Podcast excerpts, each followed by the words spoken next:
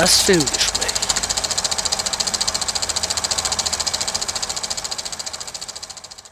Hallo und herzlich willkommen beim 64. Filmgespräch hier auf Radio Lora. Mein Name ist Sebastian Wenzel, mit mir im Gespräch wieder Ingrid Schölderle. Hallo miteinander. Wir wünschen Ihnen nochmal ein gutes neues Jahr mit vielen guten Filmen natürlich. Von mir auch und vor allen Dingen ein friedliches, bitte friedlicher als 2023. Wir fangen auch gleich an. Als erstes haben wir für Sie einen Film, der schon am 21. Dezember ins Kino gekommen ist, den wir Ihnen aber nicht vorenthalten wollen, nämlich Perfect Days von Regisseur Wim Wenders. Dieser Film spielt in Japan. Hauptfigur ist Hirayama, gespielt von Kochi Yakusho, und der führt ein sehr einfaches Leben in Tokio als Reiniger von öffentlichen Toiletten, scheint damit aber völlig zufrieden zu sein. Sein Alltag ist sehr strukturiert. Privat gehört seine Leidenschaft der Musik und der Literatur. Er hört sich immer noch alte Audiokassetten an und liest aus abgegriffenen Taschenbüchern. Außerdem liebt er Bäume, die faszinieren ihn und er fotografiert besonders interessante Exemplare mit seiner Kamera. Sein Wahlspruch ist, was vergangen ist, ist vergangen, jetzt ist jetzt. Im Film hat er einige unerwartete Begegnungen und darüber erfahren wir dann nach und nach mehr über seine Vergangenheit, wieso er trotz dieses einfachen Lebens und dieses vielleicht auch etwas eintönigen Alltags offensichtlich sein Glück gefunden hat. Wim Wenders hat in seinem Alter über 80 nochmal ein Meisterwerk gemacht.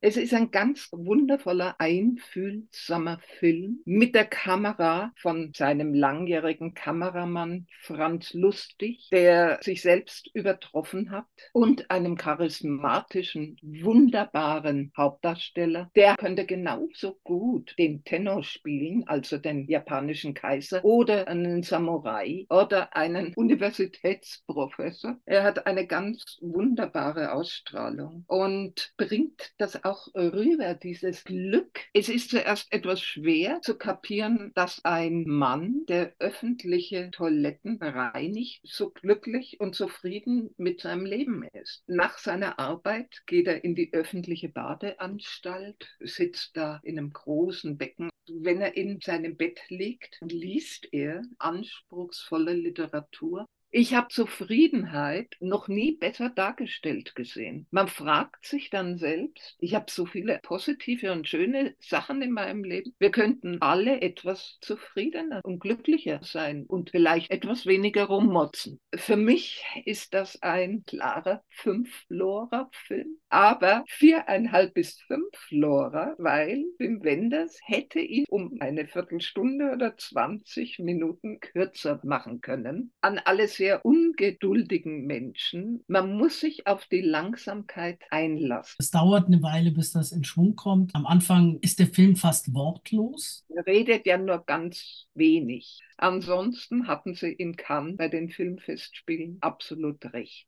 Großes Kompliment, Herr Wenders. Ich schließe mich der Bewertung an. Seit langem wieder mal ein richtiges Meisterwerk von Wim Wenders. Und jetzt haben wir auch noch einen Ausschnitt aus Perfect Days für Sie. Äh, fließt der am Ende ins Meer? Ja, ins Meer. Wollen wir hin? Nächstes Mal. Wann nächstes Mal? Nächstes Mal ist nächstes Mal. Das nächste Mal ist wann? Nächstes Mal ist nächstes Mal. Und jetzt ist jetzt. Nächstes Mal ist nächstes Mal und jetzt ist jetzt. Nächstes Mal ist nächstes Mal und jetzt ist jetzt. Nächstes Mal ist nächstes Mal und jetzt ist jetzt. Nächstes Mal ist nächstes Mal und jetzt ist jetzt. Nächstes Mal ist nächstes Mal und jetzt ist jetzt. Wir machen weiter mit den Starts vom 28. Dezember und beginnen mit einer französischen Komödie Black Friday for Future. Also das ist natürlich eine Kombination aus Black Friday, dem Tag, an dem ganz viele Angebote uns in die Geschäfte und ins Internet locken, und den Fridays for Future, an denen Aktivistinnen und Aktivisten für Klimaschutz demonstrieren. Im Mittelpunkt des Films steht Albert, gespielt von Pio Marmey. Albert ist tief verschuldet, hat alle möglichen Konsumentenkredite laufen, kommt nicht mehr hinterher. Er arbeitet am Flughafen und wohnt da auch, wenn auch nicht offiziell natürlich. Er tut alles, um Geld zu verdienen. Unter anderem durchsucht er den Müll vom Flughafen, wenn den Leuten an der Security irgendwelche Flüssigkeiten abgenommen werden, wie zum Beispiel Parfum, dann fischt er das aus der Mülltüte und verkauft es. Bei einem seiner Geschäfte lernt er Renault kennen, gespielt von Jonathan Cohen. Den geht's genauso. Auch der ist völlig überschuldet. Auf dem Weg zur Schuldnerberatung treffen die beiden auf eine junge Klimaaktivistin, weil es bei der Versammlung der Klimaleute Freibier und Gratis-Chips gibt, gehen die zwei dahin und werden mehr oder weniger zufällig, nicht aus Überzeugung, Teil dieser Gruppe. Vor allem Albert hat dann tolle Ideen, wie man im Rahmen dieser Aktionen Geld verdienen kann. Aber er verliebt sich auch in die junge Frau mit dem Codenamen Cactus. Das Drehbuch geschrieben und Regie geführt haben Eric Toledano und Olivier Nakac, die vor allem bekannt geworden sind für ihren Hit Ziemlich beste Freunde im Jahr 2012. Im Black Friday for Future habe ich teilweise sehr gelacht. Ich musste automatisch an Sarah Wagenknecht denken, die für eine gewisse Schicht von Protestlern und Politikern bzw. Politikerinnen den Begriff Lifestyle Linke geprägt hat. Die Anführerin dieser Gruppe haust in einem der besten Bezirke von Paris in einer großen herrschaftlichen Wohnung. Da sitzt sie dann auf dem Boden, weil das ist ja so schick, überhaupt sich nicht mit viel Sachen zu umgeben. Aber alleine die Wohnung, daran siehst du, okay, ist natürlich von Mami und Papi automatisch, denke ich, an gewisse Damen bei uns, die aus Millionärsfamilien kommen. Und dann die beiden Hauptdarsteller Darsteller, die ich wunderbar finde. Und der Schuldenberater, das ist einer meiner französischen Lieblingsschauspieler, Mathieu Amalric. Da kommt es dann auch noch zu einer wunderbaren Wendung. Also ich habe mich sehr amüsiert. Ich gebe dem Film gute dreieinhalb bis vier Loras. Dreieinhalb Loras würde ich schon sagen. Dreieinhalb. Es reicht nicht ran an ziemlich beste Freunde beispielsweise. Nein, hast du recht, dreieinhalb. Aber gute dreieinhalb. Da bin ich einverstanden. Auch aus Black Friday for Future haben wir noch einen Ausschnitt. Alles okay? Ja, Was ist los? nichts, gar nichts. Wieder ein Absturz wie neulich? Nein, nein, nein, kein Absturz. Ich denke bloß an meinen Jungen. Und dass ich ihn schon eine ganze Weile nicht gesehen habe. Wie alt ist er? Er ist acht. Naja, und das hier sieht wirklich genau wie sein Zimmer aus. Das Ausräumen liegt noch nicht allzu lang zurück, von daher ähm, kommt hier einiges hoch. Dann komm, du musst dich nicht quälen. Na los. Alles okay? Ist irgendwas? Naja, also hin und wieder, da hängt er ein bisschen durch. Oh Mann, da verstehe ich Lexo so gut. Mich deprimiert es auch, wenn ich solche vollgestopften Kinderzimmer sehe. Es ist unerträglich. Wir sind dabei, Generationen von Konsumsüchtigen aufzuziehen. Naja, das, das ist genau das, was ihn deprimiert. Ach Mensch, mich macht das ja auch total fertig. Wenn man Kinder derart verwöhnt, hier gibt es ja nicht mal mehr Platz zum Atmen. Weißt du, was meine Neffen von mir zu Weihnachten gekriegt haben? Nein.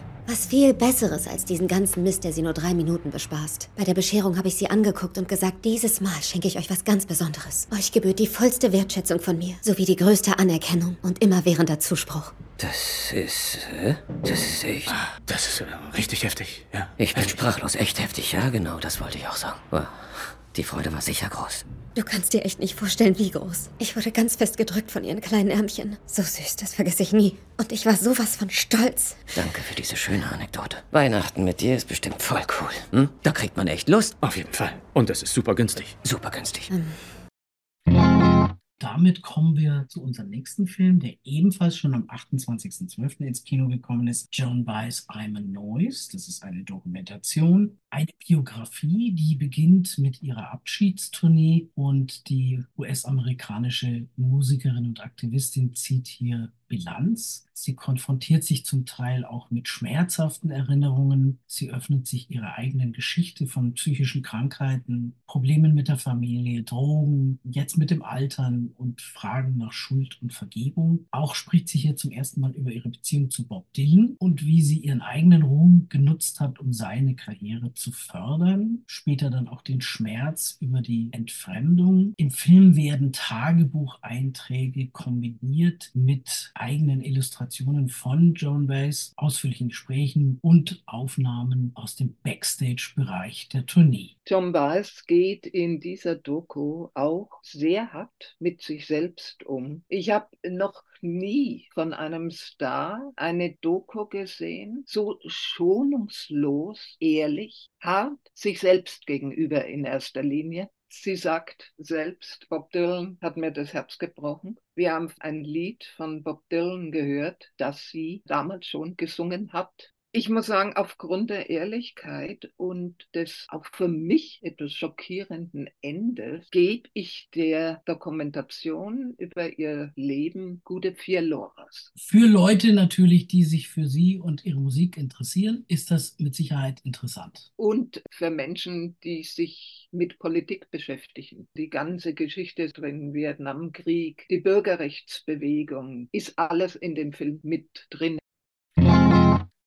Der nächste Film, über den wir sprechen wollen, heißt Lola. Das ist alles in Großbuchstaben geschrieben. Es handelt sich hier um das Regiedebüt von Andrew Leggy, der zusammen mit Angeli McFarlane auch das Drehbuch geschrieben hat. Ein britischer Film. Die Geschichte spielt zunächst mal im Jahr 1941. Die Schwestern Thomasina, Emma Appleton und Martha Hanbury, Stephanie Martini bauen eine Maschine namens Lola und mit dieser Maschine kann man Radio- und Fernsehsendungen aus der Zukunft empfangen. Sie nutzen die Maschine zunächst für ihre eigenen kleinen Unternehmungen, Sie sind musikbegeistert, hören sich die Musik der 70er Jahre über diese Maschine an, erkennen aber auch bald, dass dieses Gerät genutzt werden könnte, um die Nazis zu besiegen. Wie gesagt, 1941, also mitten im Zweiten Weltkrieg. Lola erweist sich als recht effektiv, um den Verlauf des Krieges zu verändern, aber Thomasina beginnt bald, sich mitreißen zu lassen von der Macht, die diese Maschine über die Zukunft hat. Plötzlich merken merken sie, dass ihr Handeln zu Konsequenzen führt, die die ganze Welt verändern. Ein Sci-Fi-Kriegs Film. Die beiden Schwestern haben eine gute Absicht, den Krieg positiv zu beeinflussen. Das Ganze ist zum Teil sehr amüsant, wenn sie die Beatles und die Kings vorhersagen. Sie schaffen es auch, einige britische Soldaten oder Orte zu retten, aber wo sie natürlich nicht damit gerechnet haben, dass die Technik nicht hundertprozentig ist oder dass die Nazis davon Wind bekommen, in Schwarz-Weiß gedreht,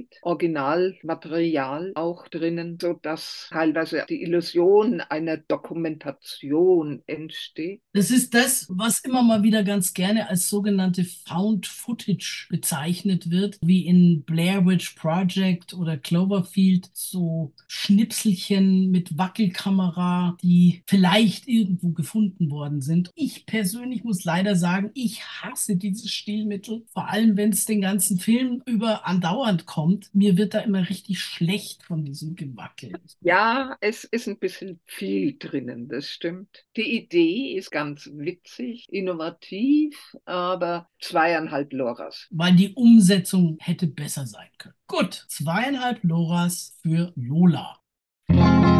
Jetzt haben wir noch einen Film, der ebenfalls am 28. Dezember gestartet ist. Sterne zum Dessert. Das ist eine französische Tragikomödie von Regisseur Sébastien Tullard. Das Drehbuch geschrieben hat Cédric Ido. Hier geht es um Yassid, gespielt von Riyad Belesh, der besessen ist vom Backen. Das Backen ist eigentlich bisher das einzig beständige Element in seinem Leben gewesen. Der kleine Yazid wächst in sehr ärmlichen Verhältnissen bei seiner Mutter auf. Seine Mutter kümmert sich um alles, aber nicht um ihn. Der ist ein vernachlässigtes Kind. Obwohl er sich immer sehr um ihre Liebe bemüht, wird aber immer zurückgestoßen. Er backt Kuchen für sie. Sie weiß es nicht zu würdigen. Kurzum, das Kind kommt in eine Pflegefamilie. Er wurde von einer Pflegefamilie an die nächste weitergegeben, aber gebacken hat er immer. Also ist es kein Wunder, dass er diese Leidenschaft als Erwachsener zum Beruf machen will und als Konditor arbeitet arbeitet. Er schafft es schon bald, für die Besten seines Faches zu arbeiten, aber sein großes Ziel ist immer, er will an die Spitze der Konditorenzunft und die Weltmeisterschaft der Konditoren gewinnen. Das basiert auf einer wahren Geschichte, nämlich der des französischen Starkonditors Yacine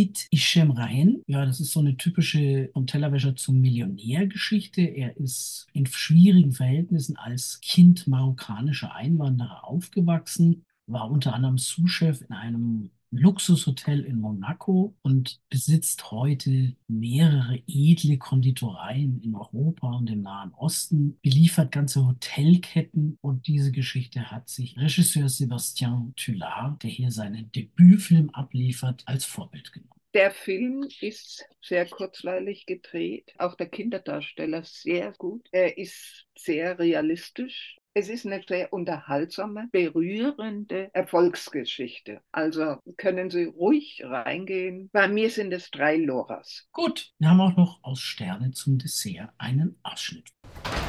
Ein Küchlein im Schokoladenmantel, 70 Prozent und eine Mousse. Sie da, hören Sie bitte mal. Junger Mann? Ich bitte um Verzeihung. Nein, darum geht es nicht.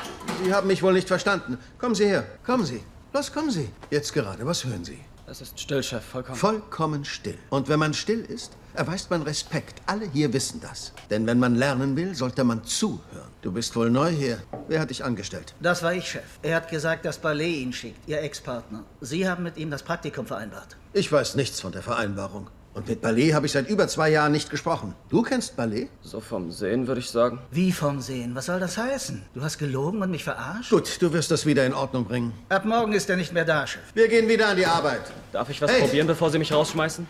Was probieren? Eine Kreation. Wenn die gut ist, darf ich bleiben. Nicht bloß laut, auch ziemlich dreist. Das kann man oft gut brauchen, aber hier nicht. Also, wie gesagt, an die Arbeit, alle. Verantwortung wird übernommen, nicht gegeben. Das haben Sie gesagt. Da hat wohl jemand zugehört. Bevor man gewürdigt wird, muss man den anderen würdigen. Schwarzwälder für die fünf. Schwarze Kirsche für Tisch 5. Ich mache die schwarze Kirsche. Gut, zeig uns mal, was du kannst. Hm? Damit kommen wir zu den Start von heute, vom 4. Januar 2024 und beginnen mit dem Politthriller Im toten Winkel von Regisseurin Aische Polat. Der Film wird in mehreren Kapiteln erzählt, wobei jedes Kapitel aus einem anderen Blickwinkel erzählt wird. Das erste Kapitel zum Beispiel wird erzählt aus dem Blickwinkel eines deutschen Filmteams, einer Journalistin und ihres Kameramanns, die einen Dokumentarfilm in der Türkei drehen wollen. Und zwar geht es um den Fall einer kurdischen Frau, deren Sohn vor 26 Jahren verschwunden ist. Die Frau wartet immer noch, dass der Sohn irgendwann zurückkommt. Das Team fährt in das Dorf, um die Frau zu interviewen, hat eine Übersetzerin dabei, Leila. Außerdem wollen sie noch mit einem Anwalt sprechen, der diese Frau vertritt. Dieser Menschenrechtsanwalt muss immer gleich wieder weg, weil er wahnsinnig viel zu tun hat und der verschwindet dann irgendwann. Das Filmteam wird daraufhin kontaktiert von Zafer, gespielt von Ahmed Warli, der anbietet, über die Touren des Geheimdienstes auszupacken, wenn er dafür mithilfe des Filmteams in Deutschland Asyl erhält. Es wird nie deutlich gesagt, aber Zafer arbeitet wohl für den Geheimdienst. Er wird mal scherzhaft als James Bond bezeichnet. Zafer ist der Nachbar von Leila, der Übersetzerin, und Leila kümmert sich auch oft um die kleine Melek. Das ist die Tochter von Zafer und seiner Frau, der sie Nachhilfe gibt. Neben dieser Geschichte über den Umgang des türkischen Staates mit Minderheiten und Regimekritikern hat dieser Film allerdings auch noch so eine, ich sag mal, esoterische Komponente. Dieses kleine Mädchen Melek hört Stimmen. Die Erwachsenen bezeichnen das zunächst als imaginären Freund, den sie hat, dessen Namen sie übrigens nicht kennt, den sie auch ganz gerne loswerden würde. Sie erfährt von diesem imaginären Freund oder Geist oder wie man das nennen möchte, Informationen, die sie eigentlich nicht haben kann. Das fängt so ganz harmlos an, dass sie mal zu diesem Rechtsanwalt sagt, du hast doch einen Sohn und dein Sohn hat eine Brille und der sagt, ja, woher weißt du das? Aber es geht dann auch noch weiter. Sie hat auch Informationen über die Machenschaften des Geheimdienstes ihres Vaters und ihres Großvaters, der auch schon beim Geheimdienst war, und plaudert dann Dinge aus, die das Kind natürlich nicht wissen kann und die zum Teil ganz schön schockierend sind. Ich bin bei diesem Film so ein bisschen zwiegespalten. Dieser politische Teil hat mir sehr gut gefallen. Das ist mitreißend. Ich muss ganz ehrlich zugeben, dass ich jetzt kein intimer Kenner der Türkei bin, aber ich fürchte, dass das, was hier gezeigt wird, realistisch ist. Es ist ein Film, der Szenen enthält, die mit Sicherheit nicht für alle geeignet sind. Es ist zum Teil sehr drastisch dargestellt. Hier wird gefoltert, hier wird gemordet. Die Regisseurin ist Türkin, die wird wissen, wovon sie redet. Andere Andererseits stört mich so ein bisschen diese esoterische Komponente. Ich bin kein Esoteriker, ich bin kein spiritueller Mensch, der an Geister oder irgend so ein Zeug glaubt. Und ich fühle mich mit diesem Aspekt, dass das Kind Melek irgendwelche Botschaften aus dem Jenseits empfängt, am Schluss alleine gelassen. Das wird nicht erklärt. Ich hätte mir da irgendwie was gewünscht, dass da eine realistische Erklärung kommt, dass da irgendjemand vielleicht einen Lautsprecher montiert hat und der irgendwelche Botschaften dass die da von vermutlich eben jemanden, der von ihrem Großvater ermordet worden ist, da Botschaften aus dem Jenseits empfängt und das dann an die Schuldigen weitergibt, um denen den Spiegel vorzuhalten. Das war mir ein bisschen viel. Auf der anderen Seite ist es natürlich rein politisch gesehen ein sehr wichtiges Thema. Ja, Und absolut. ich möchte am liebsten die fast 70 Prozent Türken bei uns in einem demokratischen Land, Menschen, die zum Teil bloß einmal im Jahr nach Hause in die Türkei fahren und Urlaub machen und dann einen Diktator, einen brutalen Islamisten wählen. Du meinst, diese Leute sollten in den Film gehen? Die sollten alle zwangsweise sich den Film anschauen. Das Schlimme ist, Sebastian, selbst wenn die den sehen würden, die 70 Prozent, die würden es ja nicht glauben. Also wie gesagt, ich finde das Thema auch wichtig, da gebe ich dir recht. Es ist drastisch dargestellt, es ist einiges wirklich schockierend, aber ich gebe einen Lora-Abzug für diesen Geisterzeugs, der mich überzeugt Ja. hat. Vier Loras von fünf möglichen. Das bleibt mir am Schluss zu offen. Ja. Ich schließe mich deinen vier Loras an. Ebenfalls heute ins Kino kommt der Animationsfilm Der Junge und der Reiher von Hayao Miyazaki. Der Junge, das ist Mahito Maki. Während eines Luftangriffs auf Tokio kommt seine Mutter ums Leben, als er zwölf Jahre alt ist. Der Vater heiratet daraufhin die jüngere Schwester seiner verstorbenen Frau und zieht mit der Familie aufs Land. Hier beginnt für Mahito eine schwere Zeit. Er kann sich mit der neuen Familiensituation überhaupt nicht anfreunden. Dann plötzlich stößt er am Land auf einen mysteriösen Turm und trifft dort einen Graureiher, der sprechen kann und ihm überraschenderweise verkündet, seine Mutter wäre noch am Leben und wäre in diesem Turm gefangen. Kurz darauf verschwindet Mahitos Stiefmutter bzw. Tante. Er macht sich dann auf den Weg zu diesem geheimnisvollen Turm, wo er eine magische Welt voller fantastischer Kreaturen entdeckt, aber es lauern auch Gefahren auf dieser Reise. Hayao Miyazaki, der auch Begründer des berühmten Ghibli-Studios in Japan ist, wird morgen 82 Jahre alt. Der Mann, der Oscar und alle Preise, die es gibt, schon gewonnen hat, ist der für mich sowieso künstlerischste Regisseur und Autor für Animationsfilme, die meistens nicht für Kinder sind. Grandiose Filme wie Wie der Wind sich hebt Jagd, wo er auch für den Oscar nominiert war 2014. Oder Das wandelnde Schloss, Oscar nominiert 2006. Chihiros Reise ins Zauberland. Prinzessin Mononoke, den ich mir erst vor ein paar Tagen nochmal im Fernsehen angeschaut habe. Eine Parabel über Krieg, ja, ein zum Teil sehr harter Film, nicht kindergeeignet. Dieser Mann ist eine absolute Ausnahme. Ich halte ihn für den größten noch lebenden Animationsfilmregisseur. Mit 81 ist ihm nochmal ein Meisterwerk geglückt. Eine Sinfonie aus Farben, zum Teil ganz schön harte Szenen auch drinnen. Dieses Meisterwerk ist bei mir ein ganz glatter Fünf-Lora-Film. Ist das Miyazaki nicht eigentlich immer? ja, meistens. Mir fällt jetzt von ihm kein Film ein, der wirklich schlecht oder mittelmäßig war. Nein, mir auch nicht. Und wenn, dann haben wir nichts gesehen. Okay, ich schließe mich an. Jetzt haben wir noch einen Film, der heute startet. Next Goal Wins von Taika Waititi. In der Hauptrolle sehen wir hier Michael Fassbender. Und das ist ein Film, der wieder mal auf einer wahren Begebenheit basiert.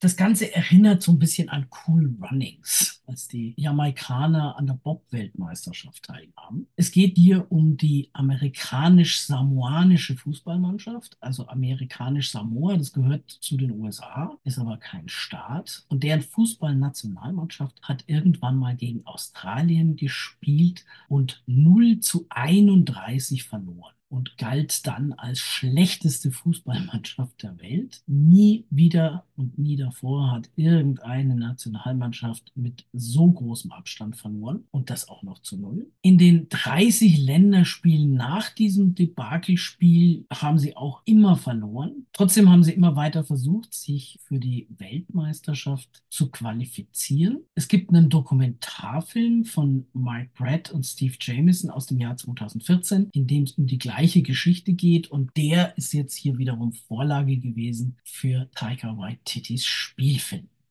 Thomas Rongen, ein niederländischer Fußballtrainer, der in den USA gearbeitet hat, wird mehr oder weniger gezwungen, den Job des Trainers anzunehmen, soll dann in drei Wochen diese zusammengewürfelte Mannschaft so fit machen, dass sie im nächsten Qualifikationsspiel wenigstens ein Tor schießen. Man muss allerdings dazu sagen, dass nicht alles, was hier gezeigt wird, tatsächlich so passiert ist. Taika Waititi und sein Drehbuch-Co-Autor Ian Morris haben sich da alle möglichen kreativen Freiheiten rausgenommen. Taika Waititi, den kennen wir unter anderem als Regisseur von Jojo Rabbit. In einer Nebenrolle sehen wir Kaimana als Jaya. Das ist eine Pfafferfine. Das ist sowas ähnliches wie eine Transfrau. In der polynesischen Kultur gibt es diese biologisch männlichen Personen, die in der Rolle der Frau leben, diese annehmen, weil es in der Familie zu wenige Frauen gibt. Und die spielt zu Thomas Rongens Erstaunen hier ganz selbstverständlich in der Männermannschaft mit. Taika Waititi ist hier eine wunderbare Komödie geglückt. Wir haben beide sehr gelacht. Wir sind aber beide auch Fußballfans. Ich glaube nicht, dass dieser Film ist für Leute, die Fußball überhaupt nicht interessieren. Ich habe inzwischen ein bisschen nachgelesen. Mir war die Geschichte nicht bekannt vorher und habe die Kritik gefunden, dass dieser Film doch sehr stark von der Realität abweicht. Bei dem Thema sei es verziehen. Es ist was anderes, als wenn sie wie bei Napoleon oder so Daten verfälschen. Bei Ja. Next Goal Wins finde ich auch herrlich, wie Michael Fassbender diesen total frustrierten, aber dann, wie er merkt, was für liebenswerte Menschen das sind und wie sie Fußball nur als Spiel sehen, aber sich dann auch reinhängen, wie er da aufweicht. Eine weichgespülte Fassung der Realität. Genau. Aber trotzdem ein sehr unterhaltsamer Film. Drei Loras wieder. Mehr aber auch nicht. Ist Zweieinhalb bis drei höchstens, Okay. weil Taika Waititi hat bessere Filme gemacht. Ich meine jetzt nicht nur Jojo Rabbit, sondern auch so eine Komödie wie Fünf-Zimmer-Küche Sarg, mit dem er bekannt geworden ist, war origineller. Das ist halt schon so ein bisschen irgendwo zwischen Cool Runnings und ähnlichen Sportgeschichten über Underdogs, die versuchen, wenigstens irgendwie einen Fuß in die Tür zu kriegen. Das haben wir in ähnlicher Form schon mehrfach gesehen. Ja. Wir kommen zu den Starts von nächster Woche, 11. Januar, und beginnen mit 15 Jahre, einem deutschen Film Drehbuch und Regie Chris Kraus. In der Hauptrolle zu sehen ist Hannah Herzsprung. Der Film ist fast zweieinhalb Stunden lang. Hannah Herzsprung spielt hier Jenny, die einst als Musikwunderkind gefeiert wurde, aber dann wegen Mordes 15 Jahre im Gefängnis saß. Die soll jetzt in einer christlichen Einrichtung zurück auf den Weg geführt werden in ein normales Leben. Sie muss als Putzfrau arbeiten, hat zwischendurch immer wieder Wutausbrüche. Blöd ist es, wie sie dann im Konservatorium putzt. Sie will zuerst gar nicht in das Konservatorium. In der therapeutischen Wohngemeinschaft, die in einer alten Villa untergebracht ist, steht über dem Eingang Jesus liebt dich. Die Psychologin Frau Markowski, wunderbar gespielt von Adele Neuhauser, therapiert hier die Bewohnerinnen. Dann trifft Jenny einen alten Kollegen wieder, der sie bittet, sich erneut ans Klavier zu setzen. Und zwar soll sie den Flüchtling Oma, gespielt von Hassan Akuch, bei einer Castingshow unterstützen. Jenny lehnt das zunächst kategorisch ab, aber dann erkennt sie den Moderator dieser Castingshow, einen international gefeierten Star. Jimmy Moore heißt er und wird gespielt von Albrecht Schuch. Das ist ihr ehemaliger Geliebter und er war der Grund, wieso sie so lange im Gefängnis war. Das ist natürlich eine gute Gelegenheit, sich zu rächen. Was irgendwie sehr verständlich ist. Dieser Film ist eine Fortsetzung des Films Vier Minuten aus dem Jahr 2006, ebenfalls von Chris Kraus und ebenfalls mit Hannah Herzsprung in der Hauptrolle, die damals noch am Anfang ihrer Karriere stand. Sie wollte diese Rolle damals unbedingt spielen und hat deswegen beim Casting behauptet, dass sie ganz toll Klavier spielen kann, obwohl das gar nicht stimmte. Vier Minuten war damals der Karrierestart für Hannah Herzsprung. Schon in vier Minuten hat Hannah Herzsprung eine grandiose Performance abgeliefert. Und das tut sie hier 15 Jahre später genauso wieder. Sie kriecht quasi in diese Jenny hinein. Es ist unglaublich, was Hannah Herzsprung alles ausdrücken kann. Alleine mit ihren Augen, mit der Mimik. Wir haben ein paar Schauspieler in Deutschland, die in keinster Weise den Hollywood-Stars nachstehen und die alle bereits mindestens ein oder zweimal für einen Oscar nominiert worden wären, wären sie denn englischsprachig. Chris Kraus hat nicht nachgelassen. Der Film ist genauso gut wie die vier Minuten. Hannah Herzsprung sowieso. Das ist bei mir ein viereinhalb Lora-Film. Okay. Wir haben noch einen Film, der nächste Woche ins Kino kommt, am 11. Januar. The Royal Hotel. Regie Kitty Green, die auch mitspielt. Und zwar geht es hier um Hannah, gespielt von Julia Garner, und Liv, gespielt von Jessica Henwick. Die sind beste Freundinnen und sind gerade mit dem Rucksack unterwegs in Australien. Leider geht ihnen das Geld aus und dann überredet die abenteuerlustige Liv ihre Freundin Hannah doch vorübergehend an der Bar eines Pubs zu arbeiten. Der Pub heißt The Royal Hotel. In großen Anführungsstrichen Royal. Der befindet sich in einer ziemlich abgelegenen Bergbaustadt im australischen Outback. Es ist mehr oder weniger eine heruntergekommene Kaschemme. Der Besitzer Billy, gespielt von Hugo Weaving, den kennen wir unter anderem als Elrond aus den Herr der Ringe-Filmen oder als Agent aus The Matrix, macht diese beiden Mädchen dann auf die harte Tour mit der australischen Trinkkultur bekannt. Dabei geraten sie dann unter anderem mit Matty, gespielt von Toby Wallace, und Dolly, gespielt von Daniel Henshaw, aneinander. Billy scheint wenig Interesse daran zu haben, seine beiden neuen Mitarbeiterinnen vor den übergriffigen Einheimischen zu schützen und darauf eskaliert dann die Situation endgültig. Billy landet nach einem Streit im Krankenhaus. Liv und Hannah feiern eine Party mit ganz viel Alkohol mit den Einheimischen und anderen Gästen des Pubs, die mehr und mehr aus dem Ruder läuft. Dieser sogenannte Psychothriller von Kitty Green, der übrigens ganz oben auf der Liste der Rotten Tomatoes steht, kann ich mich nur anschließen. Übrigens endet ziemlich übel ein Werk, wo man sich schenken kann. Gehen wir den einen, Laura? Ja, das ist halt wieder mal dieses Thema, das hatten wir ja schon x-mal mit dem gefährlichen australischen Outback und was einem da so passieren kann, wenn man sich da als Tourist oder Touristin vor allem bewegt. Belanglos. Ja. Lassen wir es dabei. Jetzt haben wir noch ein paar Filme, die am 18. Januar ins Kino kommen. Da wäre einmal The Palace von Roman Polanski, der zusammen mit Jerzy Skolimowski, der auch das Drehbuch geschrieben hat. Dieser Film spielt am 31.12.1999 in einem Schweizer Hotel in den Alpen, das Palace Hotel. Und hier kommen alle möglichen reichen und berühmten Leute zusammen, zum Teil welche, die jedes Jahr dahin fahren. Und Hans Süli, gespielt von Oliver Masucci, ist der Manager des Hotels, der sich mit allen möglichen Problemen rumschlagen muss. Es herrscht Angst vor dem Y2K, also vor diesem Millennium-Bug. Das war ja die Geschichte damals, dass man Angst hatte, wenn jetzt die Computer von 99 für die Jahreszahl auf Null umschalten, alles zusammenbricht. Hans Süli sagt schon am Anfang des Films, das wird nicht so schlimm, das Leben geht weiter. Ein Grund zur Panik. Polanski, der inzwischen übrigens 90 Jahre alt ist, hat ja im Laufe seiner Karriere viele tolle Filme gedreht. Hier widmet er sich jetzt wirklich nur einer Komödie mit zugegeben einem Ensemble aus vielen berühmten Leuten. Neben Oliver Masucci sehen wir hier John Cleese als reichen Texaner, der mit über 90 nochmal eine 22-Jährige geheiratet hat. Fanny Ardant als französische Adlige, die mit ihrem Hündchen hier im Hotel wohnt, das seine Zicken hat. Mickey Rourke spielt einen Investor, der aus dieser Angst vor dem Zusammenbruch des Bankensystems Kapital schlagen will, sich dafür einen Banker ins Boot holt. Kaspar Tell, gespielt von Milan Peschel.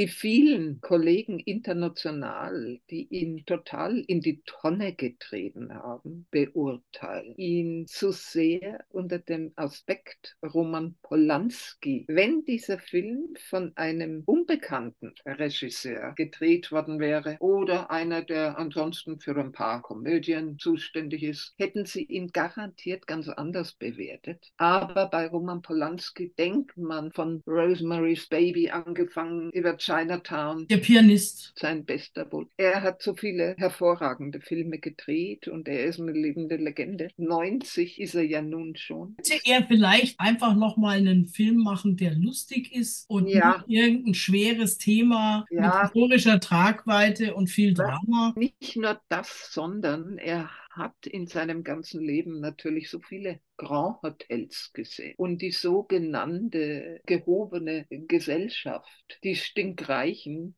die Oligarchen, die zwar unendlich viel Geld haben, aber keinerlei Anstand oder Stil. Es hat schon was, wenn die russischen Bodyguards, die sich zu dritt ein Zimmerchen teilen müssen, vorm Fernseher sitzen und da kündigt der vermutlich nicht gänzlich nüchterne Jelzin an, dass er zurücktritt und für den Übergang von ungefähr drei Monaten jetzt die Regierungsgeschäfte an Putin übergibt. Ja. Wo wir ja nun leider, leider wissen, dass aus diesen drei Monaten mittlerweile über zwei Jahrzehnte geworden sind, weil die ja. Zwischenzeit, wo der Medvedev da offiziell Präsident war, die kann man ja gar nicht rechnen, der war ja nur eine Marionette. Auch diese ganzen Figuren, diese Charaktere, die da vorkommen, diese ganzen alten Schachteln da mit ihren kaputt operierten Gesichtern. Ja, und ansonsten ziemlich kaputten. Wobei Fanny Ardant, die ich ebenfalls sehr, sehr liebe. So schlimm sieht die in echt gar nicht aus. Nein, natürlich nicht. Äh, die hat nicht Mundwinkel bis ans Ohr fast hinter. Die Maske hat bei einigen sehr gute Arbeit geleistet. Mit ihrem neurotischen Hund, der, der nicht auf dem Schnee sein Geschäft machen kann. Es hat schon satirische Untertöne. Durchaus. Er rechnet mit dieser Mischpoke ziemlich radikal ab. John Cleese hat eine ziemlich kleine Rolle. Zu John Cleese muss ich noch sagen, wir haben den Film leider in der deutschen Synchronfassung gesehen und dieses Jahr ist die langjährige Stammstimme von John Cleese verstorben, wobei der schon länger nicht mehr gearbeitet hat. Er hat John Cleese 2016 das letzte Mal synchronisiert und davor auch schon ein paar Mal wieder nicht. Gut, dafür, dass der gestorben ist, können die nichts, das ist mir schon klar. Aber dass John Cleese in den ganzen Filmen, seit der Stammsprecher nicht mehr zur Verfügung steht, nicht zweimal die gleiche Stimme hatte, das kann man schon als Vorwurf anmerken. Ich finde, da hätte man doch inzwischen vielleicht schon mal einen finden können, der das ein bisschen durchgehender macht. Aber ihm in jedem Film eine andere Stimme zu geben, ist schwierig. Er spielt da auch einen, der weit über 90 ist, also älter als er tatsächlich ist. Er ist jetzt 84. Sie haben ihn optisch noch älter gemacht. Er ist vom Gesicht her nicht erkennbar. Und wenn du dann die Stimme auch nicht kennst, wenn ich es nicht vorher gelesen hätte, wäre mir das gar nicht klar gewesen, dass das John Cleese sein soll es sind auch zwei deutsche Schauspieler drin. Der wunderbare Milan Peschel, aber das Highlight des ganzen Films, finde ich, auch schauspielerisch, ist Oliver Masucci. Der natürlich auch als Hotelmanager die ganzen Fäden in der Hand hält und überall beteiligt ist und dadurch natürlich den Film irgendwo auch trägt. Ja, und Oliver Masucci gehört auch zu denen, wie gesagt, wenn er den Englisch sprechend wäre, dann wäre er bestimmt schon ein paar Mal für den Oscar nominiert gewesen oder Golden Globe. Fazit ist, der Film ist nicht so schlecht, wie er von vielen gemacht wurde. Ähm, er ist amüsant und unterhaltsam. Nicht langweilig ist schon mal ein riesen Pluspunkt. Ja, ein paar böse Spitzen drin. Ja, wie viel geben wir ihm? Drei Loras. Drei bis dreieinhalb. Wir haben noch einen Ausschnitt. Und wie ist Ihre Diagnose, Dr. Lima? Und bitte seien Sie ehrlich, ich bin auf alles vorbereitet. Nun, ich bin kein Tierarzt, Markise, aber ich bin mir fast sicher, dass Mr. Toby Würmer hat. Nein. Ist das schlimm? Machen Sie sich keine Sorgen. Das ist nicht ungewöhnlich bei Hunden. Meine hatten auch welche. Ich verschreibe Ihnen ein Mittel gegen Parasiten und das geben Sie dann sofort Mr. Toby. Aber sterben muss er doch nicht. Aber natürlich nicht. Was für ein Glück. Es gibt dennoch ein kleines Problem. Ich befürchte, dass auch Sie davon betroffen sind. Auch ich? Ja, das ist eine Möglichkeit, ja. Aber Würmer in mir drin? Ich kann es erst sicher sagen, wenn ich Ihre Stuhlprobe sehen konnte. Sie? Meine was? Stuhlprobe. Poor Things, ebenfalls Start 18. Januar. Eine junge Frau namens Bella Baxter, gespielt von Emma Stone, wird von dem eher unkonventionellen Wissenschaftler Dr. Godwin Baxter, gespielt von Willem Dafoe, zurück ins Leben geholt. Und unter Führung dieses Wissenschaftlers begibt sie sich jetzt auf eine Reise zu sich selbst, auf der Suche nach mehr Lebenserfahrung, die ihr bisher gefehlt hat. Sie trifft dabei unter anderem auf Duncan Wedderburn, gespielt von Mark Ruffalo. Der ist Rechtsanwalt und soll ihr die Welt jenseits der Wissenschaft zeigen. Die zwei erleben ein wildes Abenteuer, das über mehrere Kontinente führt. Bella trifft dann auch noch auf Baxters Student Agent Max McCandless, gespielt von Rami Youssef, dessen Leben sich dadurch auch komplett ändert. Er wird von ihr mitgerissen und aus seinem behüteten Leben rausgeholt. Bella entdeckt nach und nach ihre Leidenschaft für soziale Gerechtigkeit und kann sich so auch ihre eigenen Zwänge entledigen, Vorteile hinter sich lassen und sich immer mehr ausleben. Der Regisseur des Films ist Yorgos Lantimos, der unter anderem The Favorite gedreht hat und The Killing of a Secret Deer, The Lobster, ein sehr erfolgreicher Regisseur mit großer Fantasie. Und in Poor Things hat er sich nicht an die Vorlage von Mary Shelleys Frankenstein gehalten, sondern an den Roman Poor Things von dem Schotten Alistair Gray von 1992, der die Geschichte dieser Welt erzählt erzählt, die aus einer Leiche gemacht wurde. Dieser Dr. Baxter hat schon andere Experimente gemacht an Tieren, bellende Gänse und so weiter. Ganz merkwürdige, obskure Dinge. Bella, immer total geführt von Baxter, bis sie eines Tages so langsam emanzipatorische Empfindungen hat durch Hilfe von diesem schmierigen Anwalt von Mark Ruffalo sehr gut gespielt. Die Emma Stone spielt es natürlich großartig, aber sie spielt eine sehr unsympathische Rolle. Mir ist dieses Wesen so fürchterlich unsympathisch. Der ganze Film ist mit surrealen Einfällen gespickt. Er wird überall total hochgejubelt. So ein bisschen Frankensteins Braut auf Ecstasy. Viel Ecstasy. Bei der Ben Notung muss ich mit mir etwas ringen. Ich gebe ihm nicht mehr als vier Loras. Jorgos Lantimos hat ihn natürlich sehr gut gedreht. Der versteht sein Handwerk. Das Setdesign und die Kostüme sind auch fantastisch. Er ist keine Sekunde langweilig. Eine Tour de France durch surreale Welten Wer sowas mag, äh, vier, aber nicht mehr. Ich neige eher etwas zu dreieinhalb bis vier. Ich habe eigentlich jetzt darauf gewartet, dass du wieder deinen alten Spruch sagst, er wäre noch besser, wenn man 20 Minuten rausgeschnitten hätte. Ja, 141 Minuten. Natürlich ist er zu lang. Drum sagen wir nicht mehr als vier Loras. Näher an dreieinhalb. Sagen wir mal dreieinhalb. Bis vier. Der letzte Film, den wir heute besprechen wollen, ebenfalls Start 18. Januar, ist der deutsche Film Las Vegas, zusammengeschrieben von Kolja Malik, der auch das Drehbuch geschrieben hat. Zu sehen sind hier unter anderem Tim Fabian Hoffmann, Daniel Roth, Robert Stadelober. Im Mittelpunkt steht Tristan, der versucht, sich als Modedesigner einen Namen zu machen. Er kommt aus einer wohlhabenden Familie. Die Eltern haben eine riesen Villa. Der Vater ist bei der Staatsanwaltschaft und er hat auch noch eine Schwester, die inzwischen in die USA abgehauen ist. Die Eltern sind nicht wirklich ein glückliches Paar. Die Mutter hat ihre psychischen Probleme der Vater macht sich darüber eher lustig. Und eines Tages lernt Tristan Sunny kennen, der als Travestiekünstler unterwegs ist und zwischendrin auch gerne mal Sex mit älteren Männern hat, denen er dann die Kreditkarte klaut, wenn sich die Gelegenheit bietet. Und diese beiden verlieben sich ineinander. Sunny schlägt vor, dass sie nach Las Vegas fahren sollen und dort heiraten, aber dazu kommt es erstmal nicht. Es entwickelt sich eine Liebesbeziehung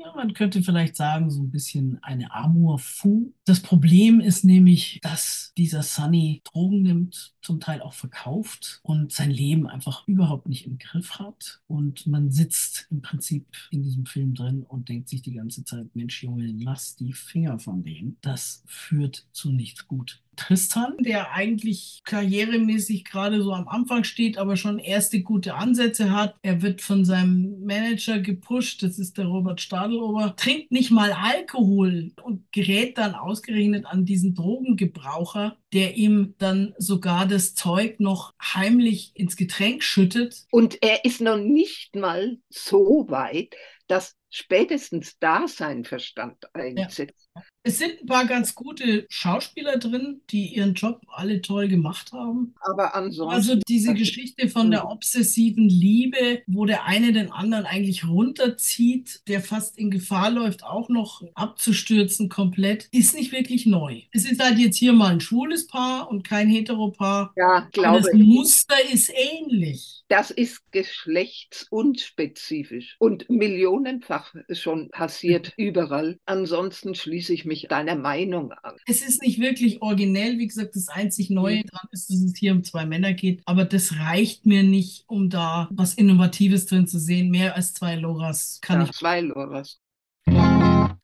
Das war's für heute. Wir wünschen wie immer viel Spaß im Kino. Diese Sendung wird wiederholt. Heute Nacht um 2 Uhr und morgen früh um 9. Allerdings nur auf DAB Plus und im LoRa Livestream. Außerdem am Samstag früh um 6 und am Sonntag um 21 Uhr dann nur im LoRa Stream. Außerdem gibt es uns als Podcast. Sie finden uns auf freieradios.net und wenn Sie dort das Filmgespräch eingeben, können Sie unsere Sendungen alle nachhören, allerdings in einer GEMA-freien Version ohne Musik. Damit wünschen wir wieder viel Spaß im Kino und wenn Sie mögen, hören wir uns wieder am Donnerstag, den 1. Februar, wieder ab 17 Uhr hier auf Radio Lora. Tschüss miteinander, bis demnächst im Kino. Tschüss.